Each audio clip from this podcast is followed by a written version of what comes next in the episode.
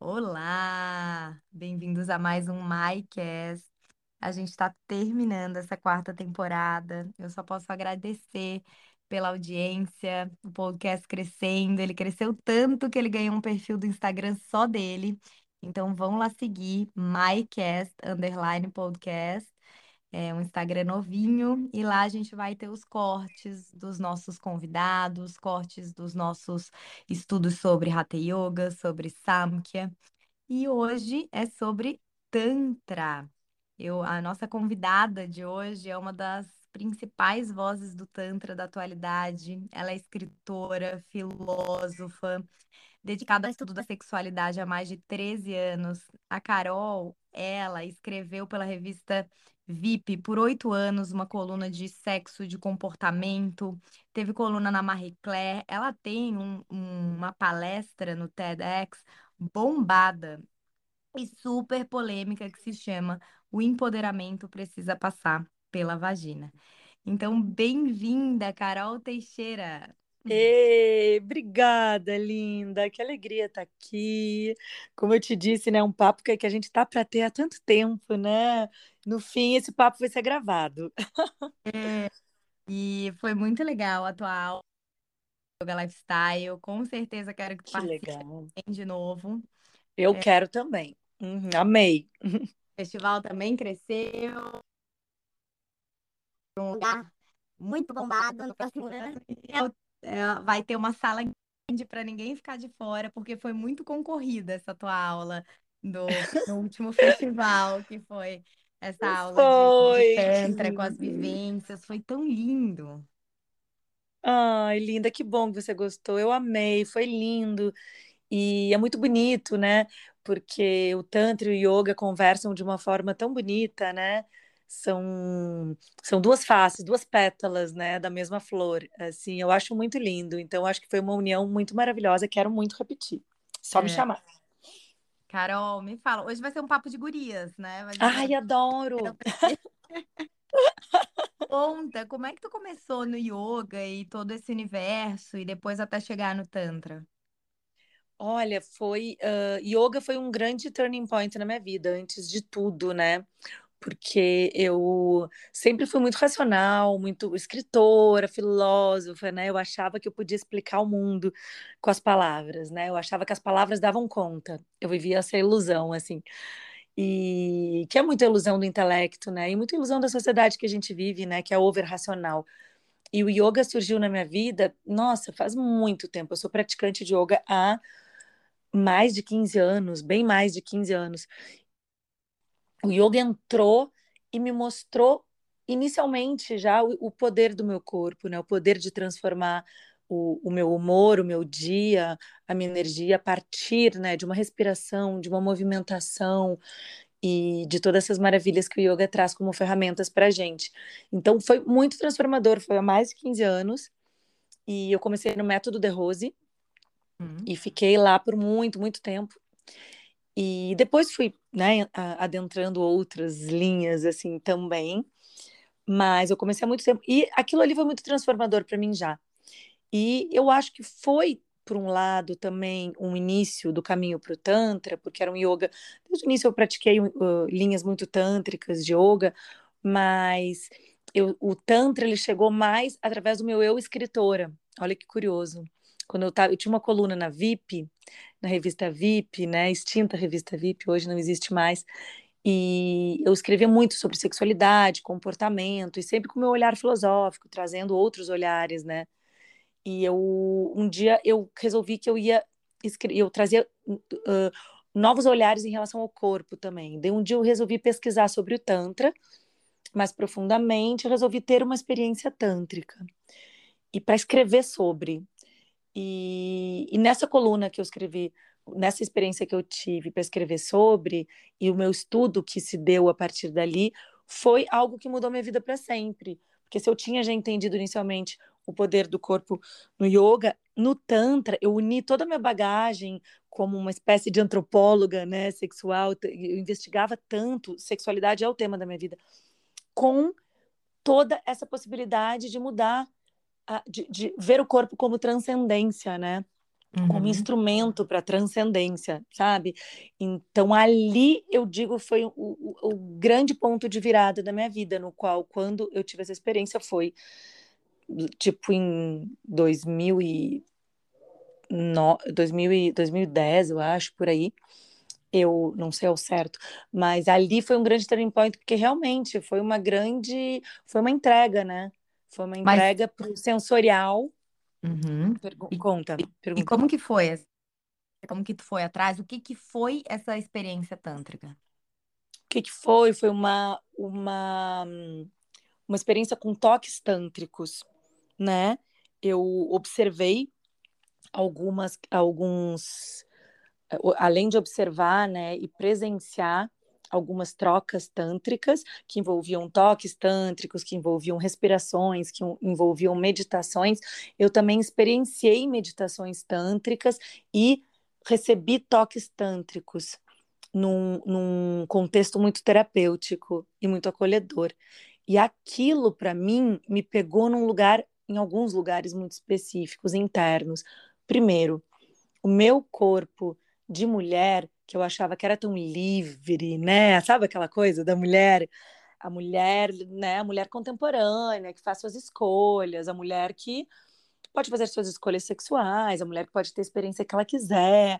Ai, o corpo é dela, meu corpo e minhas regras, nesse contexto tão ocidental que a gente compreende a liberdade, sabe?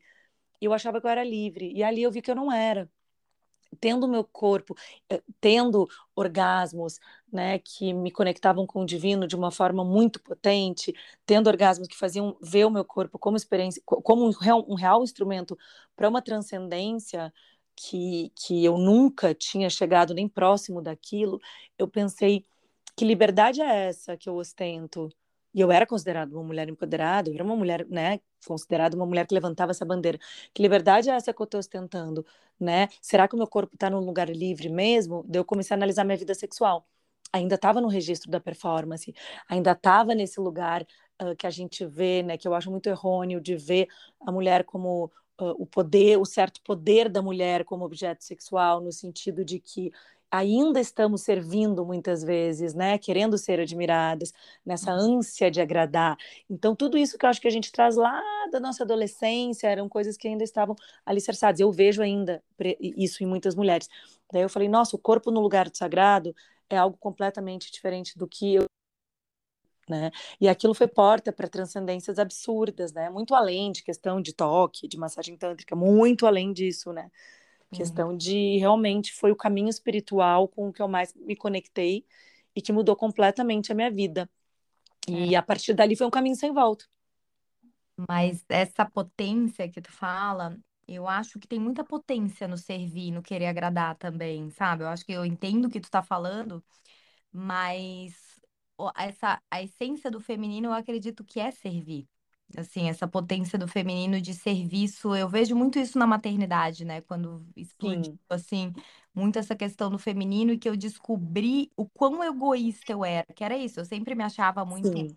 a dona do meu nariz, ah, que fazia as coisas do. Sim, então, essa liberdade que eu estava falando, né? Que suposta liberdade, suposto empoderamento, que está alicerçado em coisas muito masculinas, né? Total, é isso, Uhum. a mesma coisa.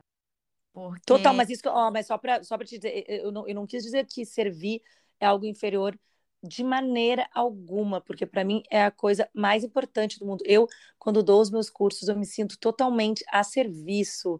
Não tem um pingo de egoísmo. Quando eu tô ali naquele salão, eu quero. Eu, eu, aquelas, aquelas pessoas são as coisas mais importantes da minha vida. O que eu falei de servir foi muito no contexto de se encaixar em padrões patriarcais se encaixar na visão patriarcal do feminino, sabe?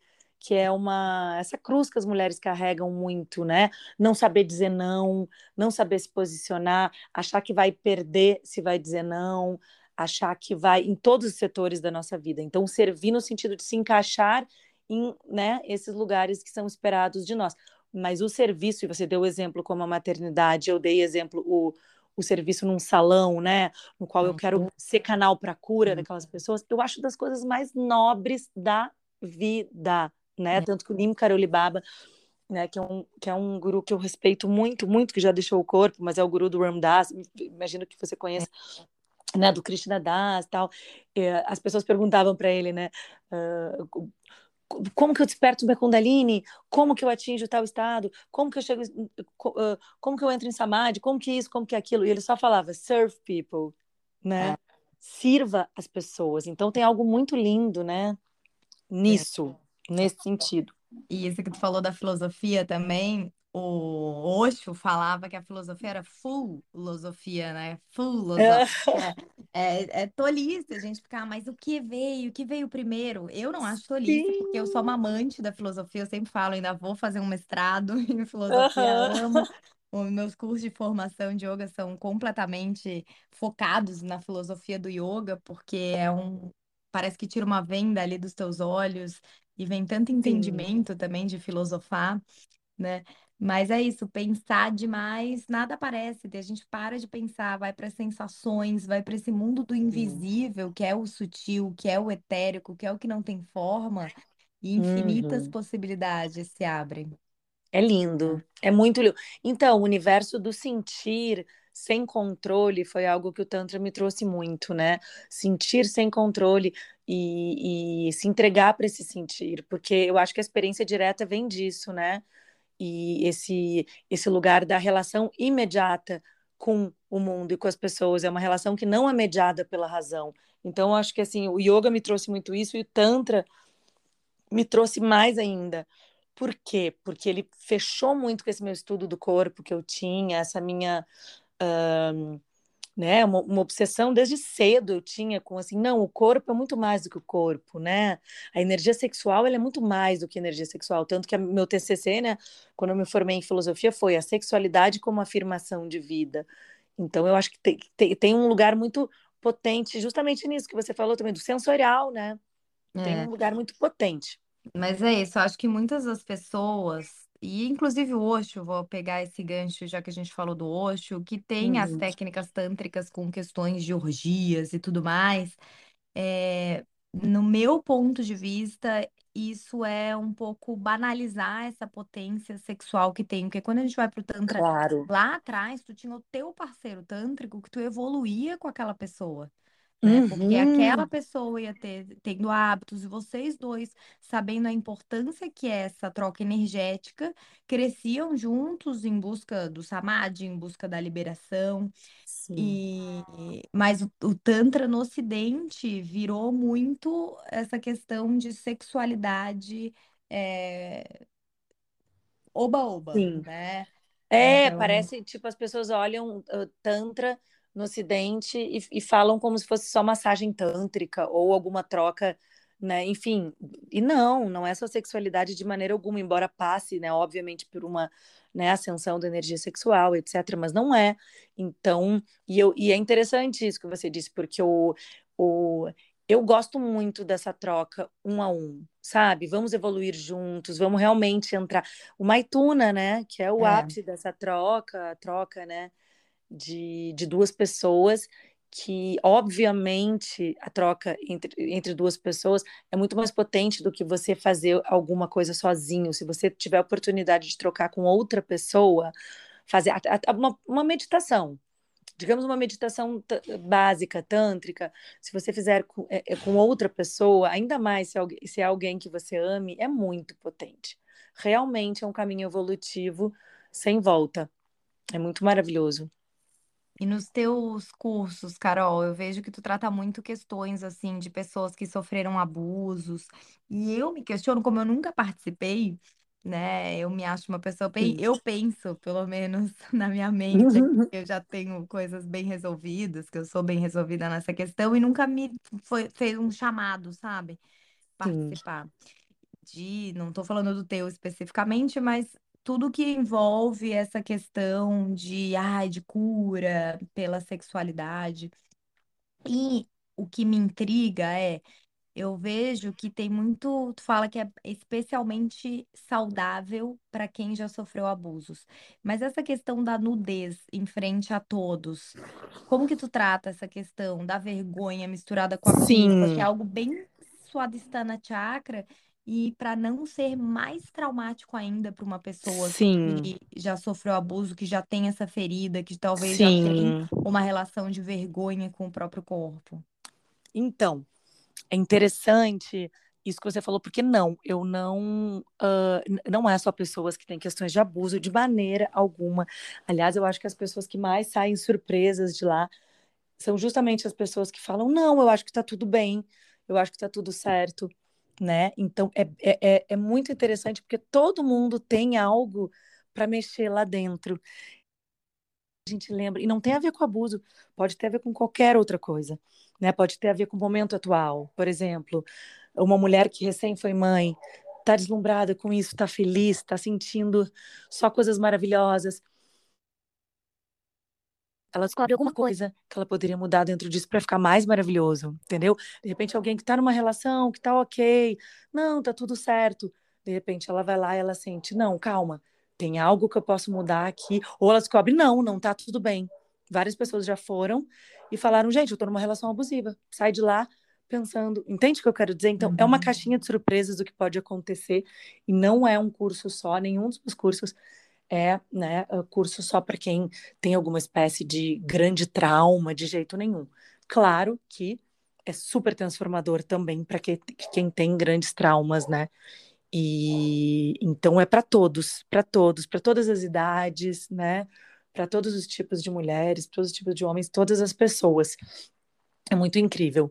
E essa questão da nudez é muito difícil falando, porque falando uh, é, é difícil explicar o, o nível de tranquilidade que eu passo nos cursos, o nível de delicadeza com que eu conduzo, faço questão de conduzir todos os processos, né? Porque eu, eu, eu conduzo eu, eu conduzo esse caminho para esse momento de uma forma que vai ser muito natural o único momento, geralmente tem um ou dois momentos no curso que eu sugiro nudez, né? E eu conduzo com muita delicadeza e é tudo muito pensado para que a pessoa quando chegar nesse momento, ela isso seja muito natural para ela e ela entenda o sagrado do corpo, o sagrado da nudez, né?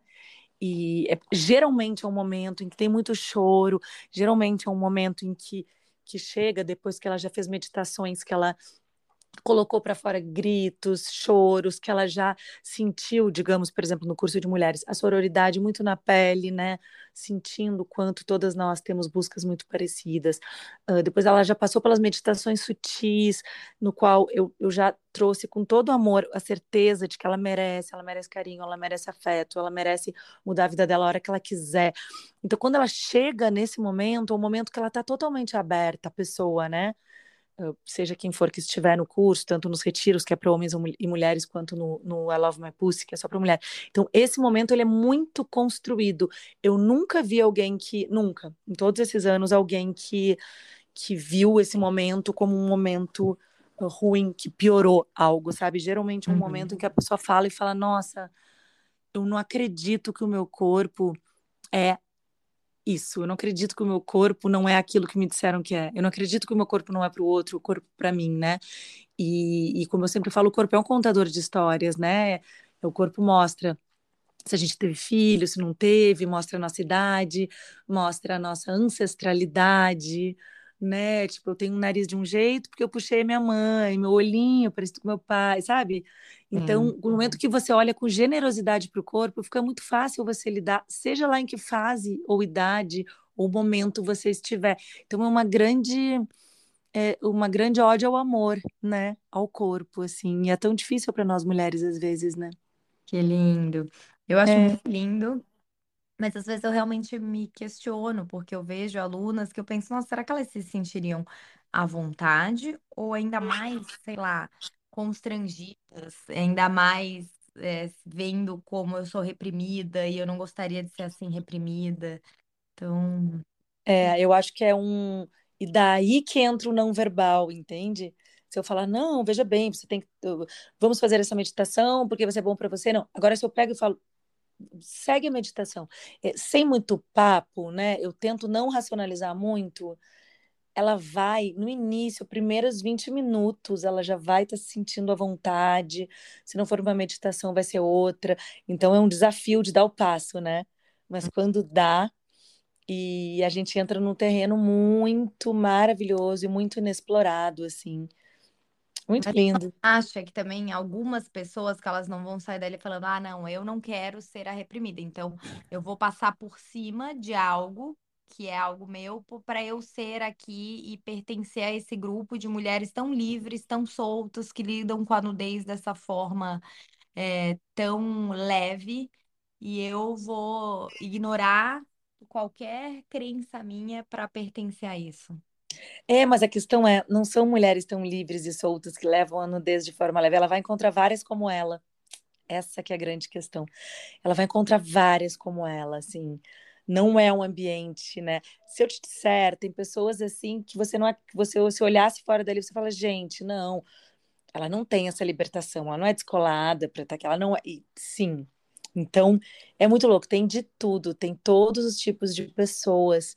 E, e não é só gente que, ai, super trabalhada, super liberada, super do autoconhecimento, não. Tem de tudo. Então, essa, essa mulher que você está falando, por exemplo, ela encontraria várias como ela. Ela diria, nossa, não é só eu, entende? Uhum. Daí vai da minha condução, né? Que eu tô há anos trabalhando essas milhares de mulheres, né, que já passaram pelos cursos.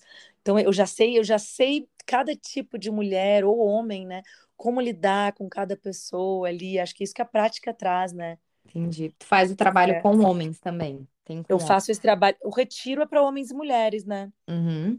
O, o I Love My Pussy é só para mulheres. O retiro é para homens e mulheres, esses retiros que eu dou na Chapada dos Veadeiros, etc. E é a coisa mais linda, assim, você vê homens desabando, chorando, assim, entrando numa, numa vulnerabilidade que provavelmente, talvez eles nunca tenham entrado, mudando completamente a visão sobre o que, lhe, o que lhe foi dito sobre feminino, masculino, sexualidade, corpo. Tem momentos de grande emoção, são cursos com, com muita emoção, eu acho que é a palavra, assim muita liberação emocional, muita, muita. E como que tu enxerga desse teu olhar, principalmente é, ancorando vivências é, da nossa sociedade atual, assim, da, energia feminina e da energia do masculino? Eu acho que a gente já falou de mulheres que né, querem ser empoderadas, sendo essa energia do masculino, mas tem homens também que eu vejo indo muito para cura e tendo um desequilíbrio da própria energia masculina indo para a energia do feminino. Como que tu vê isso? É, eu acho que cada vez mais, né, nós estamos entendendo que nós temos essas duas energias dentro de nós. Cada vez mais as fronteiras elas vão ficando mais menos definidas, né? E, e eu sobre a questão do masculino, eu acho que é muito importante uh, para o masculino não se violentar também e não é que ele tem que ir para se, se jogar nessa energia feminina e esquecer da energia masculina que tem seu papel ali dentro, né, na plenitude que é ele. Mas eu acho que eu sempre convido muitos homens a encontrarem o masculino saudável deles, né, que é completamente diferente em ah, abrace seu feminino, não, né? Não, não é exatamente só isso, abrace seu feminino, sim, mas encontra a potência do teu masculino saudável, né? Porque as representações que nós tivemos em geral nessa sociedade que a gente vive é de um masculino tóxico, né? E daí o que eu falo para eles é muito assim: uh, se cerque de pessoas que vão ao encontro dessa energia do masculino saudável, porque eu acho que às vezes o, o cara quer e o homem tá querendo essa cura e ele não ele tá ele tá num meio que não deixa ele sair daquele masculino tóxico, né? Ou ele tá buscando essa cura, ele tá num meio de homens que acham que eles têm que trazer exacer, exacerbadamente a energia feminina para que não sejam masculinos masculino e não estejam no masculino tóxico. Então eu acho que é muito a busca do masculino saudável, né? Busca o seu masculino saudável ambos somos castrados né, nessa sociedade. Acho que os homens têm essa, essa, esse impedimento de expressar as emoções, de chorar, e isso tudo vai gerando uma violência dentro dele, muitas vezes, né? Porque você ser impedido de expressar suas emoções e de chorar, de, de uma série de vulnerabilidades, né? Que, a, a, as quais eles não são autorizados. E as mulheres, essa, essa fomos castradas na relação com o nosso corpo, né? Ao longo da história toda patriarcal, a gente foi muito castrada. Então, são mulheres que estão a serviço daí negativamente no sentido de que muitas não conhecem o próprio prazer, muitas nunca chegaram a olhar, né, seu próprio órgão sexual, muitas nem, nem, nem muitas não têm orgasmo, chegam, imagina, centenas de mulheres ao longo desses anos já chegaram dizendo, não consigo ter orgasmo. Daí dá ali, tipo, imagina, meia hora de explicação, né, como seria, etc. Ou bota ela numa meditação que ela sinta, tal, ela consegue ter orgasmo que ela não teve em 40 anos, 45. Uhum. Então, é, é, são castrações, né, diferentes. Embora eu acho que, mas discordo de você, eu acho que a mulher é muito menos privilegiada de modo geral, mas nem precisamos entrar nessa não, discussão. É mas assim, é, podemos discordar amigavelmente. Eu acho que a mulher é muito menos privilegiada, né, de modo geral, mas mas realmente sim tem algum tem várias coisas né várias pressões que sim também tem que sair do homem e que vem da sociedade patriarcal. Eu acho que to se todos nós entendermos que todos somos prejudicados de formas diferentes a gente consegue ter mais força para adentrar esse lugar que é o lugar de vamos trocar na vulnerabilidade. Vamos trocar na vulnerabilidade vamos buscar ferramentas, o Tantra é uma, né? E eu cito ela porque é a que eu escolho né, como principal, mas eu acredito em várias. Vamos tentar encontrar essa vulnerabilidade na qual a gente tire todas essas máscaras, todos esses papéis. Né, todas essas caixinhas que nos colocaram, nas quais a gente consiga transcender essas dores que estão cravadas na gente, não, que não são só nossas, mas de toda a nossa linhagem, né? Então, é, é muito que eu trago assim nos cursos. Eu, eu falo, vamos chegar nesse centro de amor, porque o teu centro de amor é o teu centro de poder. E ali você tem uma pureza linda que você consegue trocar sem medo, que você consegue trocar sem eh, esse sem estar nesse lugar do superego, daquela herança parental negativa que te toliu, que te castrou, que te disse que você tem que ser assim assado. Então, é, é, buscar esse centro de amor. Eu acho que ali a gente consegue se comunicar muito bem, homem, mulher, quem for. Sim. Eu acho legal também falar esse nosso papo é muito voltado à sexualidade, porque é o teu nicho do Tantra, mas que o Tantra, muito do que a gente vê no yoga veio do Tantra. Os yantras, os símbolos, a, o próprio uhum. asana, né? Se a gente vai lá para o yoga de Patanjali, que era Sim. zero, bem brahmacharya, e algo muito sisudo, muito rígido, que tapas podia sofrer, deixa o teu corpo sofrer, mas isso vai uhum. ser um caminho, que é algo até bem parecido com o que as religiões mais anos atrás começaram a pregar com relação ao corpo, né? Que tu tem que uhum. é, pegar o corpo para tua ascensão, que o que importa é o espírito. Então, esse Sim. Tantra, né, o movimento dos natas, teve uma importância muito grande no desenvolvimento do yoga como ele é hoje. Então, é muito mais sexualidade, essa questão da sensorialidade, essa questão de sentir os teus movimentos, os pranayamas, as pranayamas que a gente pratica hoje em dia são pranayamas tântricos. Então, essa dimensão do Tantra é até muito maior que a sexualidade. Eu acho que quando a gente entende isso, fica até mais leve a questão da sexualidade como um instrumento para a expansão da consciência, porque é a nossa potência criativa. Eu falo que Total. o nosso tesão também tem a ver com o nosso tesão de viver, né? Eu vejo por mim, quando eu tô muito, sei lá, cheio de coisa, atarefada, é, as crianças me deram trabalho, a minha libido vai lá embaixo, né? Porque eu já tô cansada, uhum. eu quero dormir. E quando eu tô vendo tudo de forma mais leve e aumenta consideravelmente e eu tenho esse tesão pela vida, esse tesão de acordar. E, ai, que bom. Eu falo que eu tô com um mantra faz um mês. Eu falo, hoje é o melhor dia da minha vida. Daí eu falo Ai, que delícia! todo dia agora, mamãe? Por que, que você fala isso todo dia agora? Eu falei, filho, hoje é o melhor dia da minha vida. Daí aparece um monte de bucho. Então, filho, daí apareceu o WhatsApp, daí aquilo ali fica leve. Eu falo, isso não vai me afetar. Hoje é o melhor dia da minha vida. É maravilhosa, é bom a gente. Não, e a gente. E, mas sabe o que eu acho? Que essa sensação hoje é o melhor dia da minha vida. Eu acho que. E ela vem muito naturalmente quando eu sinto eu tô praticando o yoga e o tantra. É impressionante, assim, como eu fico sátvika, sabe? Como eu fico tudo flui, as coisas pode, pode chegar assim, a coisa mais horrível acontecendo. claro, falando de tragédias, mas coisas assim que me incomodariam muito se eu não estivesse praticando, se eu não tivesse com meu sadhana, sabe, em dia eu, eu com certeza aquilo me incomodaria muito.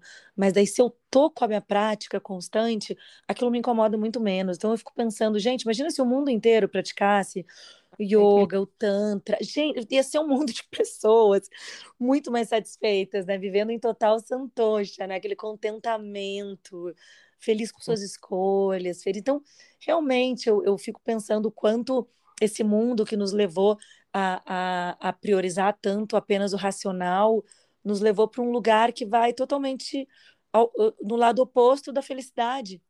Né? Uma Sim. sociedade que, que, que prioriza demais o racional e... E a euforia sociedade... também, né? É, euforia. euforia momentâneos. É, prazeres rápidos, tipo, me dá um prazer rápido tal. E, e a grande felicidade não está na euforia, ela está no equilíbrio. Quando a gente está equilibrado, a gente está feliz, em paz. Quando eu estou equilibrada, eu estou em paz. E é muito melhor do que quando eu estou eufórica. Então, esse é um aprendizado que também vai, vai no contrafluxo do, do dessa sociedade, que, que é. precisa né, de recompensas rápidas, prazeres rápidos, imediatos. Então, e até essa questão do orgasmo, né? A pessoa uhum. já tem uma coisa para chegar lá no ápice, essa questão do orgasmo, eu acho que é esses prazeres momentâneos que a gente está numa sociedade viciada em dopamina. A gente, uhum. Tudo é muito dopaminérgico hoje em dia, o celular e ficar vendo rede social, e prazeres e prazeres, e comidas que elevam a tua dopamina. Porque tu come Sim. um brócolis com uma vagem, com chuchu, ali, né? É. Mas não vai, tipo, uau, com um pote de Nutella. E eu não tô falando que não pode né? Sim. De vez em quando, mas para de se viciar nesses prazeres, tá é. sempre no prazer da comida, no prazer do sexo, no prazer Totalmente. Assim, né, de olhar de, ou de comprar. Eu falo, é, é a gente está numa sociedade de desequilíbrio do segundo chakra, ou pessoas viciadas, que é o desequilíbrio para cima do Swadhisthana, ou um desequilíbrio para baixo, pessoas que nem se permitem, que elas estão tão no piloto automático ali, que elas não se permitem pequenos prazeres na vida delas. É, e os pequenos prazeres, eles vêm de coisas que as pessoas que são viciadas, né, nesses picos, elas olham de fora, elas pensam, nossa, que sem graça. E, e isso é uma pessoa que está desequilibrada totalmente. Mas isso que eu estou dizendo, se a pessoa está praticando yoga, se ela está praticando tantra, se ela está praticando coisas que levam ela a essa sutileza, porque essa percepção desses estados que não vem do pico, essa felicidade que não está no pico, ela tem que vir num corpo que está sutil, né? Então, se a gente não busca se sutilizar, eu acho muito difícil essa escuta do presente, essa escuta do momento feliz que está no equilíbrio. Do sol, Isso, né? porque sussurra. Nossa, que lindo, que bênção esse nascer do é. sol tomar um café gostoso, tomar um cacau, conversar com, com, com ter um papo. Para mim, uma das coisas que eu mais amo é ter um bom papo, sabe?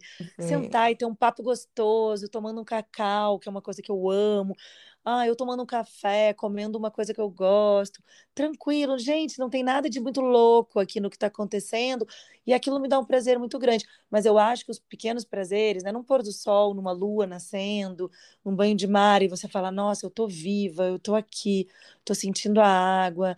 É, é, então tem tantas coisas pequenas, né, que são maravilhosas. Até um banho, um banho gostoso, quentinho, que é coisa melhor que um, uma água quentinha Ai, escorrendo. Ai, com um olhinho essencial que você pinga no chão e aquela água quente sobe com óleo essencial. Para mim, isso é um grande prazer. Então eu fico pensando, mas é que eu sou uma pessoa que trabalha muito a sutileza. Você também. Então nós temos isso. E, que, e quem trabalha a sutileza tem isso. Agora, se, pensa uma pessoa que não, não, não faz práticas que levam ela para um estado de sutileza. Ela vai estar tá, vai tá no trânsito, tá, né, irritada com o trânsito, chega em casa, vai olhar os filhos, às vezes, se tem filhos como um problema, ai meu Deus, que, que, que não me deixam em paz, eu não tenho tempo para mim, aquilo já vai num looping, né? É. Ela já está na relação com, com um parceiro ou parceira dela, já entra completamente nesse desequilíbrio de irritação, ela vai tomar banho completamente desconectada, não sente água quente, coisa nenhuma, não sente cheiro de óleo nenhum, nem tem óleo essencial no banho, né? Chega mal dizendo a vida internamente, mentalmente, e a, o, mais um dia passou E ela não parou em nenhum momento. E daí tem uma coisa que eu gosto muito, que o Daniel Odier, que é um tântrico que eu gosto muito, um francês, Daniel Odier, ele fala que ele fala das micropráticas tântricas, que ele fala assim, você pode, durante o teu dia, você não precisa ter, porque daí a pessoa vai argumentar, nossa, mas eu não tenho tempo para ficar meditando, eu não tenho tempo. Ele fala dessas micropráticas. Por exemplo, vamos pensar a pessoa que mora numa cidade, onde está esperando o elevador. Ele fala, fica 15 segundos. Você vai observar a tua respiração, ou você vai se focar em algum ponto, alguma luz do elevador, do, do lugar onde você está apertando ele do elevador, ou você vai focar na tua respiração. 15 segundos, pronto, deu. É uma microprática. Depois você vai tomar, tá tomando o teu café. 20 segundos. Sente o gosto do café, sente o café escorrendo pela tua garganta, né? Sente Amém. o gosto, ele tá amargo. Pronto, microprática, mais uma microprática. Se você fizer várias vezes isso no dia, você tem várias micromeditações no dia, Sim. com certeza isso vai afetar o teu dia, vai fazer com que você chegue em casa no final do dia, ou, né, quando Sim. um outro momento muito mais equilibrado e sutil, conseguindo perceber. De mais um outro lugar. E no somatório, isso vai dar duas horas, às vezes, né? De pequenas em pequenas isso. práticas. Fez um, uma prática de duas horas no dia. Totalmente. Então fica a dica para quem, né, às vezes argumenta, não tem tempo para meditar, não tenho tempo para pensar no presente, não tenho tempo para, ah, esse papo é para quem tem tempo. E eu sempre argumento, não é para quem tem tempo. Todo mundo pode meditar, todo mundo pode viver o yoga, todo mundo pode viver o tantra. Sim. E eu falo para as minhas alunas isso que elas me pedem muito, eu tenho uma plataforma, né, de aulas online, e elas me pedem muito aulas curtas, 20 minutos, 30 minutos, eu até gravei, mas eu tenho uma dificuldade. Daí eu falei, olha, para tudo, porque quando você tá com tempo, você faz a de uma hora. Quando você tá sem tempo, você precisa fazer uma prática de três horas, porque é quando você mais precisa, né?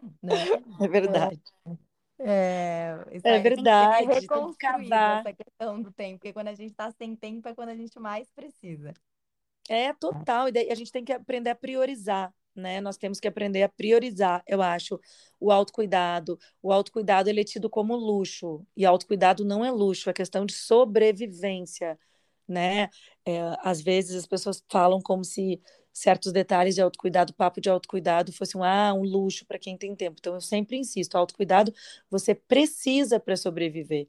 Vai Mas... fazer com que você, né, seja melhor é. em todas as áreas da tua vida e que você seja feliz, gente, pelo amor de Deus.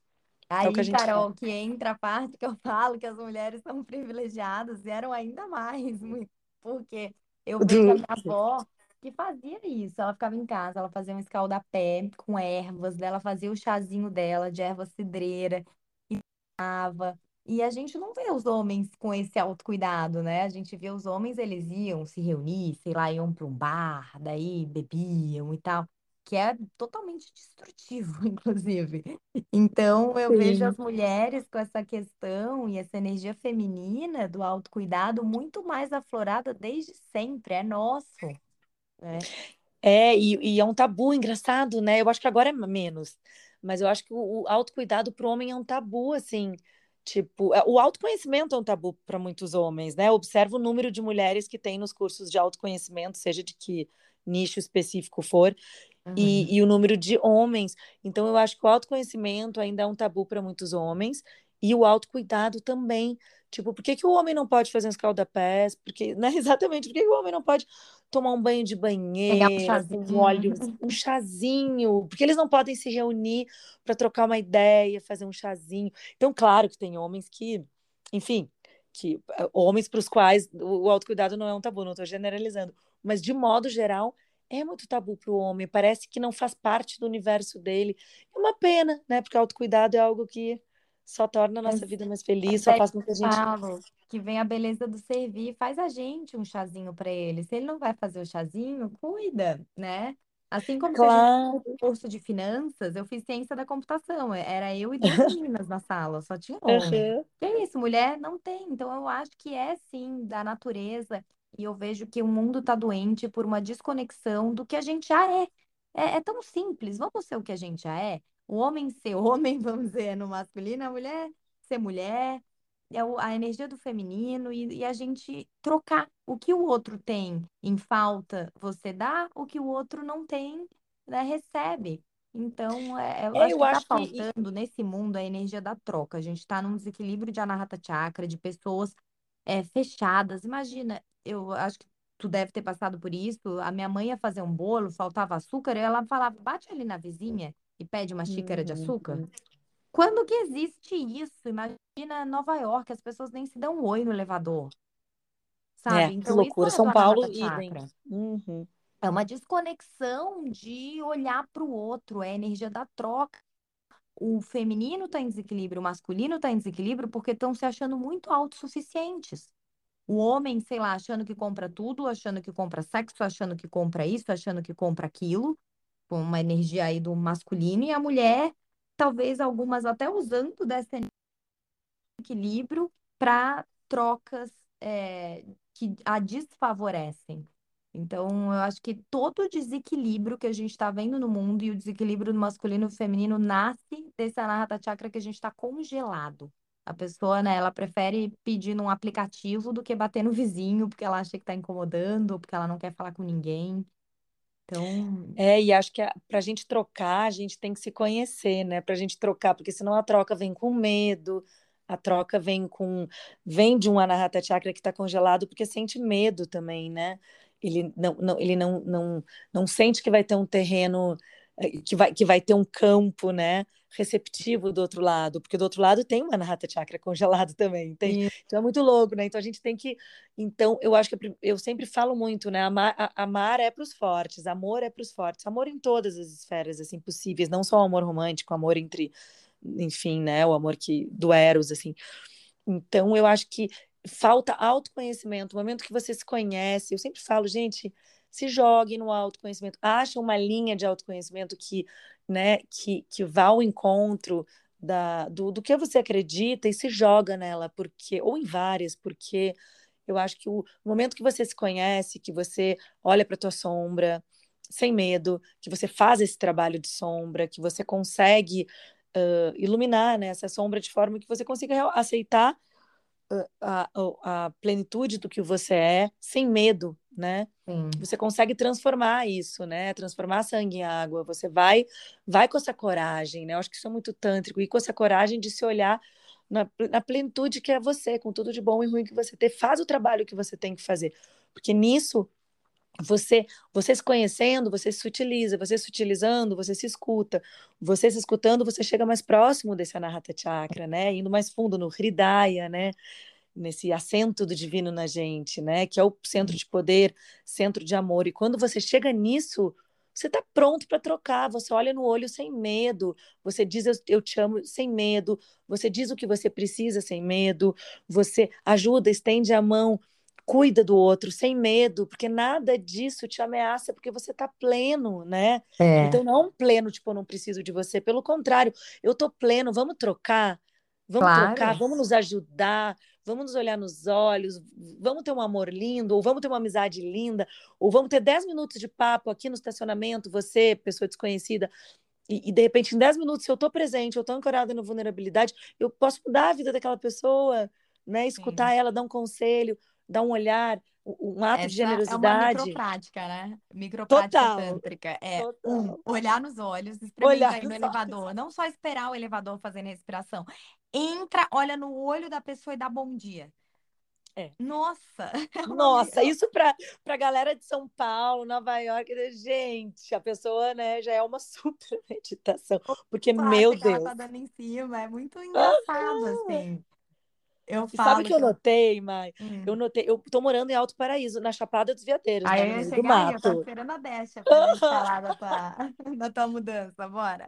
E foi uma loucura, porque eu morei muito tempo em São Paulo e estava no Rio, né, dois anos, mas eu eu estava muito tempo em São Paulo. E, e com essa realidade, né? Enfim, eu morei em cidades grandes assim, a vida inteira, então eu, eu, eu, eu sou muito urbana, não é que eu sou, ai, do mato, da natureza, eu sou muito urbana. Então, essa mudança para cá foi tão linda para Chapada, foi, foi a coisa mais linda, assim, a mudança, uma das mudanças mais lindas da minha vida, justamente porque aqui eu encontro muito isso. Olhos nos olhos, trocas com o tempo, sabe? E, e ausência de medo nas trocas. É tão louco. E eu tenho um apartamento em São Paulo ainda, né? Então, às vezes, eu vou, quando eu vou dar um curso lá, tal, eu fico no apartamento lá. E eu passo por essa experiência do elevador, que a gente está trazendo como exemplo, né? Mas podem ter vários outros exemplos. Uh, eu passo por isso e eu, e eu fico muito chocada. Eu estou desacostumada. E as pessoas elas tentam constranger, como ela não quer, às vezes a gente também não quer, né? Não é todo dia que a gente tá super expansiva Sim. e tal. Mas assim, é engraçado o desconforto que também às vezes tem, né? De estar tá com outra pessoa, dela quer o quê? Pegar o celular, ela Isso. quer, o celular virou muito essa bengala. Essa fuga, né? desconfortos, né? tipo, ah, qualquer coisa pega meu celular e, começa aqui a rolar um feed, começa a responder alguém. É. E tem é. outro ser humano ali, né? Então eu falo, eu não consigo nem passar por um mendigo, mesmo que eu não vá é, dar um dinheiro para ele, eu, eu tenho que ter uma troca. Eu dou um sorriso, eu dou um good morning, Sim. eu, né, doa a tua vida se torna tão abundante quando passa a vida doando, sabe? Acho que a gente recebe tanto também quando a gente doa, doar um sorriso, doar um olho no olho, é, doar. É. E aí dá uma, uma palavra, alegria. Doar um elogio, mas ao mesmo tempo eu vejo aqui, por exemplo, nos Estados Unidos, as pessoas elogiam muito. Que no Brasil não tem tanto isso. Ela olhou, oh my gosh, tipo, eu amei a sua calça, uhum, eu amei o seu tênis. E no começo, os brasileiros, eles ficam até meio assim, né? Será que ela tá falando sério? Sim. tipo, que louca. Então é muito bonito, é algo que eu comecei muito a elogiar. E um dia eu falei isso num curso, eu falei, gente, quer começar a praticar uma coisa do anahata com o vishuddha ao mesmo tempo, uma prática muito poderosa, começa a elogiar desconhecidos ou começa a elogiar as pessoas que você convive, principalmente no trabalho, para quebrar gelos. Daí ela falou: Ah, mas e se for forçado? Daí eu falei: Tudo bem, fake it until you make it, né? Vai fazendo, uma hora vai ficar natural. Daí ela falou: E se não tiver nada para elogiar? Daí eu falei: Não é possível você olhar para alguém e não ver nada para elogiar. Né? Sim. Daí os teus olhos estão muito isso. no negativo, porque a pessoa tem um sorriso, uma simpatia, uma gentileza, agradece. Né? A gente pensa muito só elogiar se ela tá bonita ou a roupa bonita. Não, agradece que às vezes a pessoa segurou a porta para você, agradece pequenas gentilezas e vai ver que a vida, tu começa a abrir o olhar para pessoas gentis e tu começa a aproximar mais de pessoas gentis. O universo vai te trazendo mais daquilo. Ai, totalmente. Isso, isso que você fala me lembra muito uma coisa que a minha mãe dizia sempre, ela diz, elogio não se dá pelas costas. Eu adoro isso. Ai, que linda. Eu, é lindo. Ela era maravilhosa, é minha eterna musa. E ela falava isso, e daí eu, eu pratico muito isso. É, ela era uma pessoa que não dava elogio pelas costas, então ela elogiava tipo isso, assim, ela, pessoa que ela nem conhecia, às vezes no supermercado, ela parava e elogiava, né?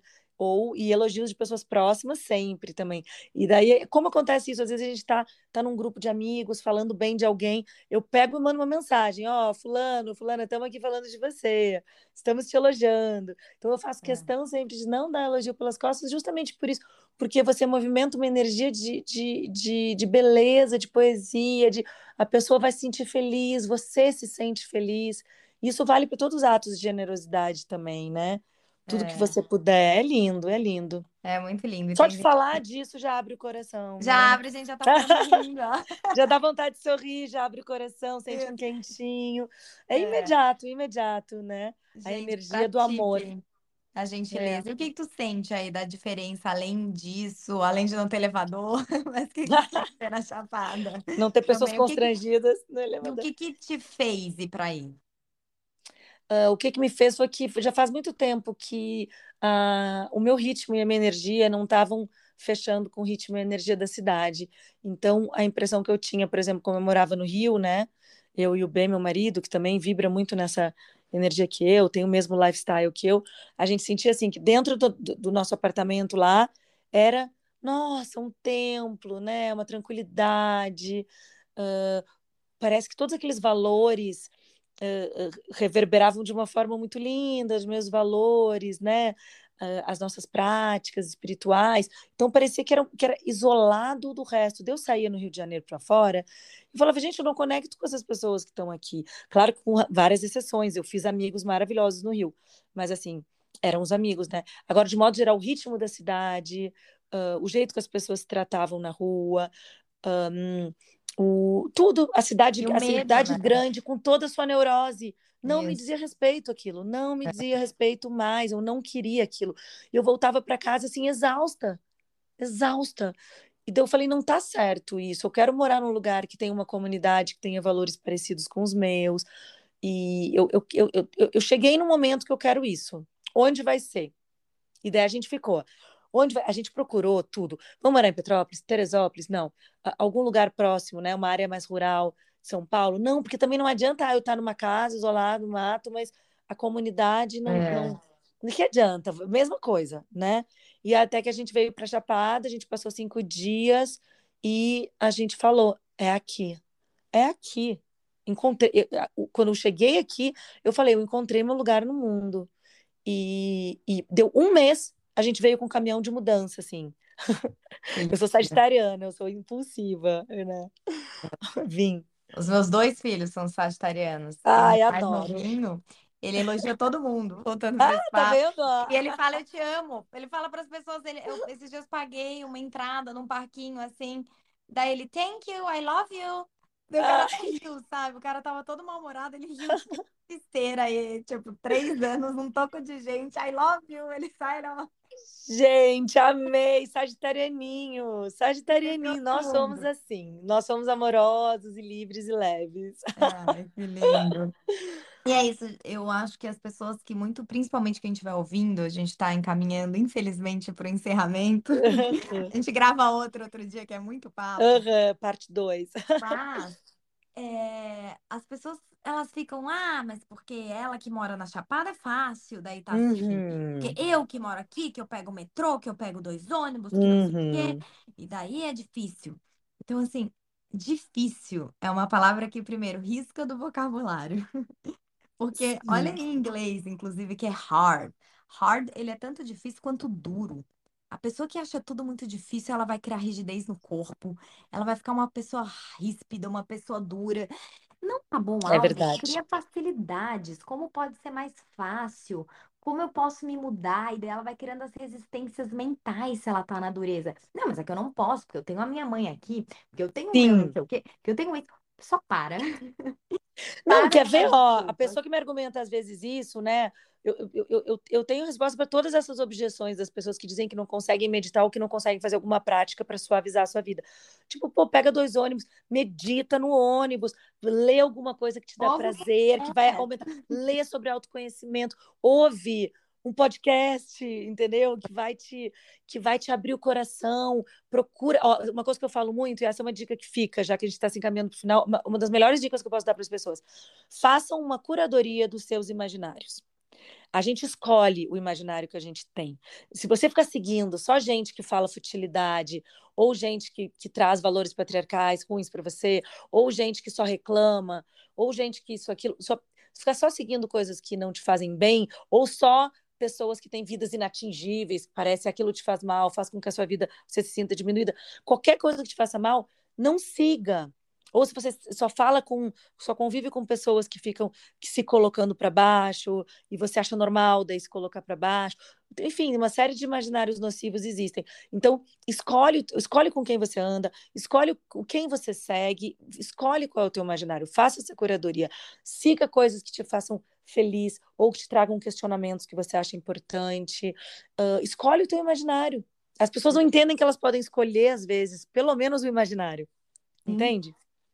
E a vida de ninguém é sem problema, né? Eu tenho certeza que tu tem um monte de desafios aí. Com eu falo, a gente tem até os nossos débitos kármicos, desafios de Com outras certeza. vidas, de relacionamentos.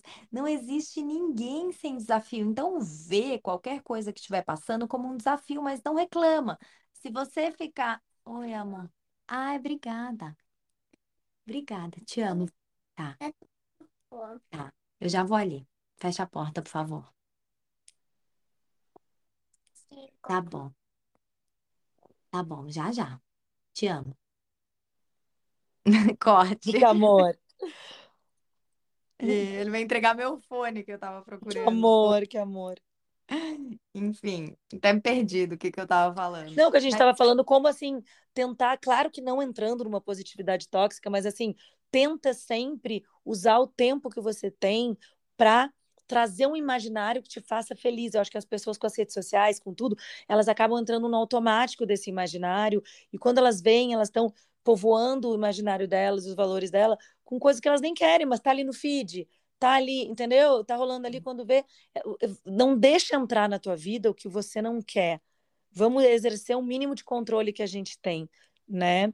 E então, fica essa dica do curadoria do imaginário. Eu acho que é Exato. muito importante. Até porque o Samkhya, ele nos fala, eu sou muito mais de uma linha Samkhya que Vedanta, uhum. é que eu acho que as pessoas elas não entendem o, Sam, o Samkhya e a potência que são os tattvas, que são os elementos da natureza, que são os Mahabhutas, se conectar com a terra, com a água, com o fogo, É muito ar. potente. Aqui É eu vivo muito isso, é muito, é, é, é muito, muito potente. Então, e o Samkhya fala que a gente cria, que não existe. O que que cria o fogo é o teu, são os teus olhos. O que cria a água é o teu, a tua boca, é o teu paladar. É como se não existisse. Cada um vai sentir o gosto de um brigadeiro de uma forma diferente, de uma maçã de uma forma diferente. Ninguém tá vendo nada igual no mundo. Então, são bilhões de pontos de vista, são bilhões de darshanas nesse mundo, no cosmos, provavelmente bilhões só aqui na Terra, né? Imagina, infinitos formas de universo tá experimentando ele mesmo. Então, tu cria a tua realidade de acordo com o que tu vê dela, né? Se tu vê uhum. que aquilo ali é ruim, vai ser ruim. E se tu falar que vai ser bom, vai ser bom. A mesma situação. Então, esse é outro papo polêmico que um dia me perguntaram na caixinha do Instagram o que, que eu acho da positividade tóxica e rolou um super papo nos meus stories. Eu não acredito na positividade tóxica. Isso, ai, porque todo mundo fala que, ai, diminuir.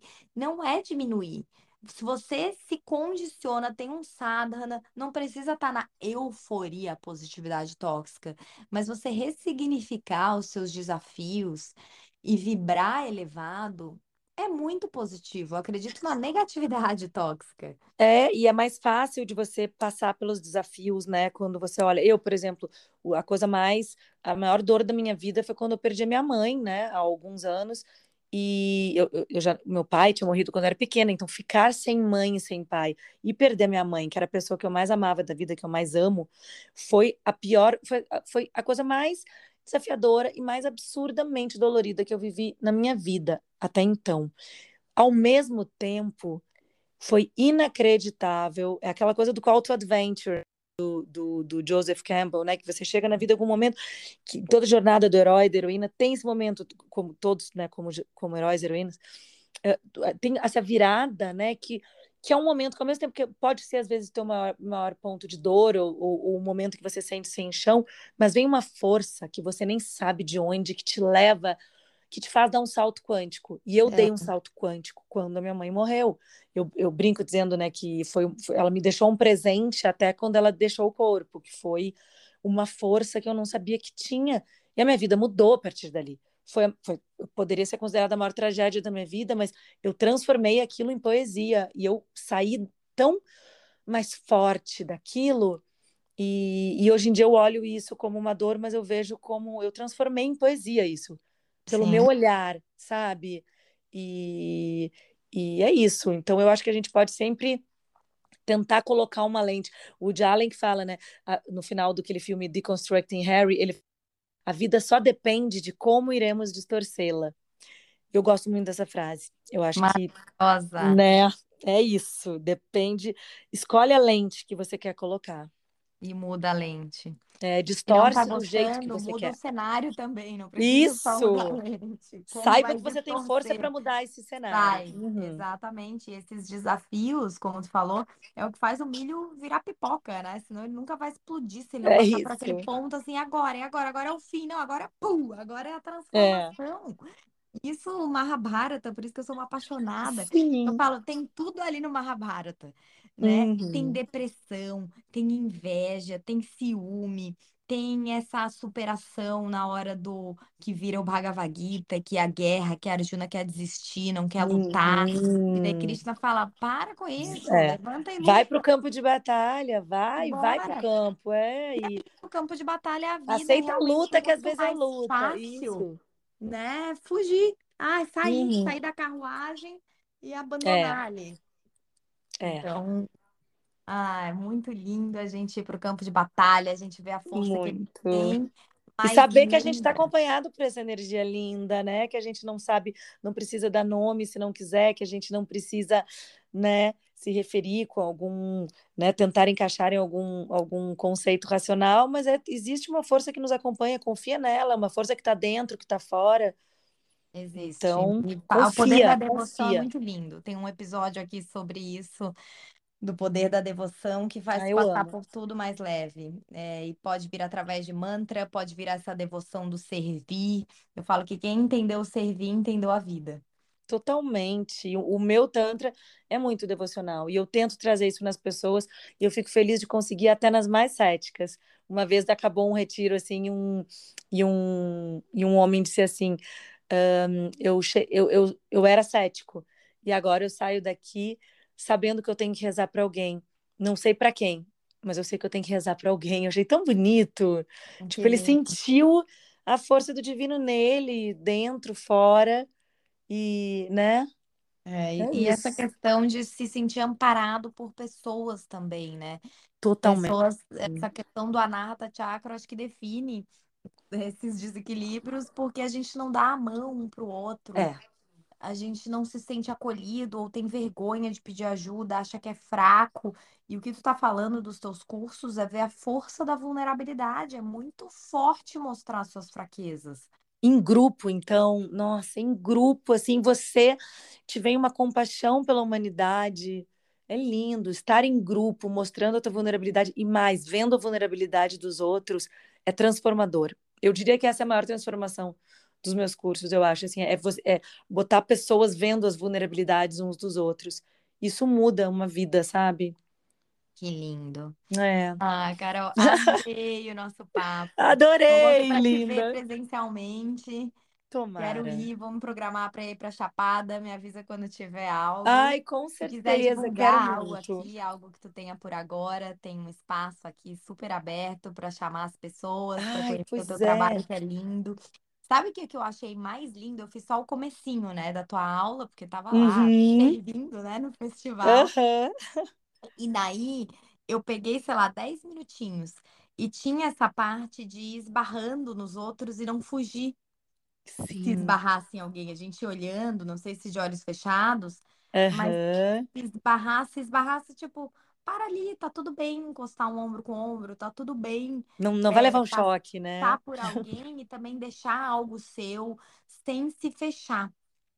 É isso. Então, eu acho que tirar isso do teu ali, não adianta sair de um retiro tântrico e é isso, parar de dar bom dia no elevador ou achar que é Sim, só com teu parceiro tântrico ou só sexualmente tu vai fazer algo tântrico. exatamente. É muito maior. É muito. É, um- é um estado, é, é um estar no mundo diferente, com presença e vulnerabilidade, né? É isso, né? E, e saber que, que as trocas, elas, é, é isso que engrandece a nossa vida, né? É, a gente tá aqui para trocar. outro. Totalmente. E você falou de, de o- algo, algo próximo que tem, ó, quem tiver quiser viver essa experiência, seja você, é para homem, né, para homens, mulheres, todos, casais, não casais, todo mundo. Vai ter o Tantra Summer Camp, que vai ser um retiro que eu vou dar de sete dias em Piracanga, né, Covila de Piracanga, na Bahia. Então tem ali na minha bio do Instagram, se você for ali, vai ter. Você clica ali, vai ter várias opções, deve ter Tantra Summer Camp. Se eu não me engano, é o primeiro. Daí clica ali, tem todas as informações. Vai ser lindo. Eu amo a Bahia, né? Nossa, Ai, sou apaixonada. Essa leveza, né? O baiano, tu até falou do Rio, mas eu acho o Rio solto também, né? Mas essa É leveza caótico o Rio. A é, Bahia, ela tem uma leveza um pouco mais, ai, sabe? Especialmente esses lugares menores, né? Eu amo. é, eu lembro uma vez eu e meu marido, a gente estava na Bahia Daí, sei lá, já tava 40 minutos que a gente tinha pedido uma entrada e nós dois morávamos em São Paulo, no ritmo de São Paulo. Super Rio de Janeiro, isso. Daí a gente pegou. Não, isso na Bahia. Daí a gente pediu. Ah, na Bahia. É, bom. E a entrada, porque já faz 40 minutos, daqui a pouco já era pra estar chegando o prato, né? Pô, tá- Oxe, acabou de pedir. Ah, maravilhoso. Te obriga, te obriga a tipo entrar nesse tempo, né? É maravilhoso. Ai, minha linda, adorei falar com já tá você. Espero que a gente. Ah, aham. Adorei falar com você, linda. Tomara que a gente se veja pessoalmente logo. Quem sabe em Miami, hein? Aquele I Love My Pussy que não saiu daquela vez, quem sabe esse Ah, ano? bom, era pra ser no, no Vamos! antigo estúdio, eu não tenho mais estúdio. Ai, que E na pandemia tá tudo muito mais leve, mas quem sabe a gente faz, faz aqui no Quem meu jardim. Ah, seria lindo. Bom, um beijo, feliz Beijo, 2023 linda.